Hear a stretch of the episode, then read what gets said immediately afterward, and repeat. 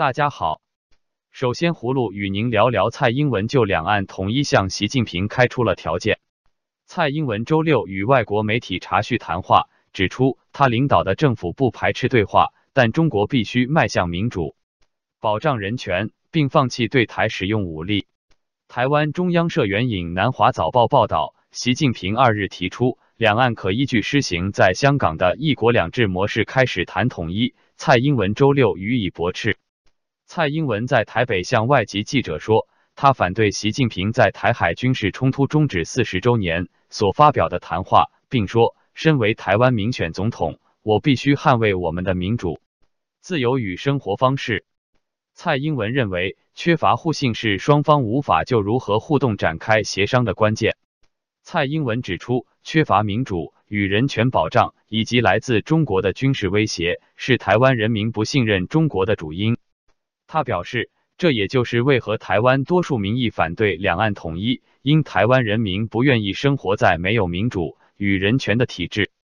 被问到蔡总统是否愿与北京当局对话，蔡英文说。他领导的政府不排斥对话，但中国必须迈向民主，保障人权，并放弃对台使用武力。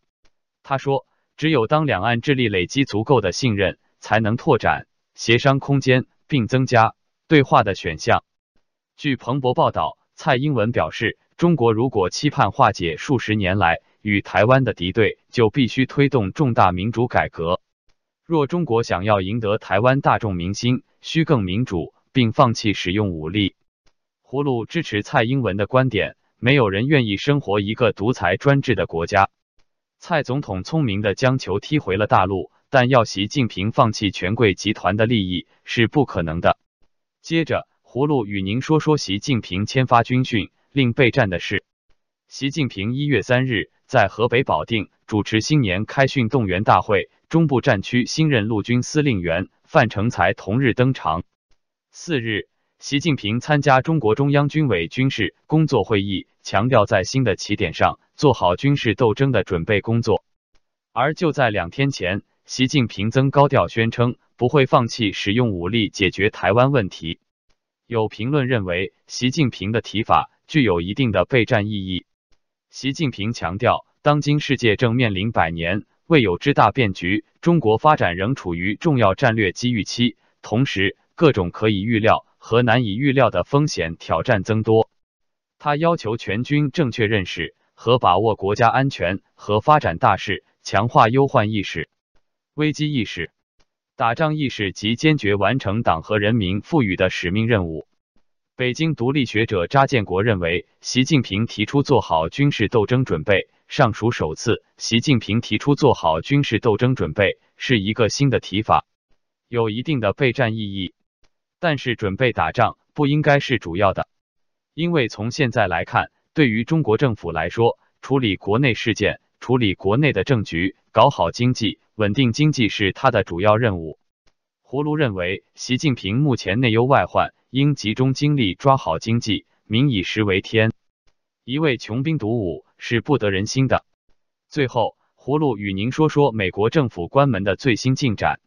美国国会工作人员和白宫官员星期六在华盛顿谈判，已结束已进入第十五天的部分政府关闭问题。特朗普总统要求为在美墨边境修建隔离墙提供资金，国会民主党人反对，双方陷入僵局，导致政府关闭。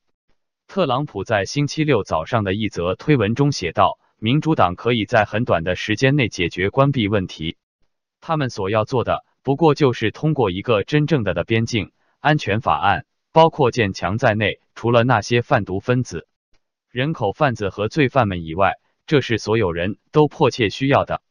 特朗普周五表示，他愿意让谈判持续几个月，甚至几年，直到他获得初步修建隔离墙所需要的五十六亿美元为止。他还威胁要绕过国会，并宣布国家紧急状态，以便建立隔离墙。特朗普表示，受关闭影响的八十万联邦职工希望他为边境安全而继续努力。特朗普周五表示，他跟国会领袖们就结束政府部分关闭举行了一场富有成效的会谈。众议院议长佩洛西强调说，在政府重新开门之前，无法就建墙经费的问题达成协议。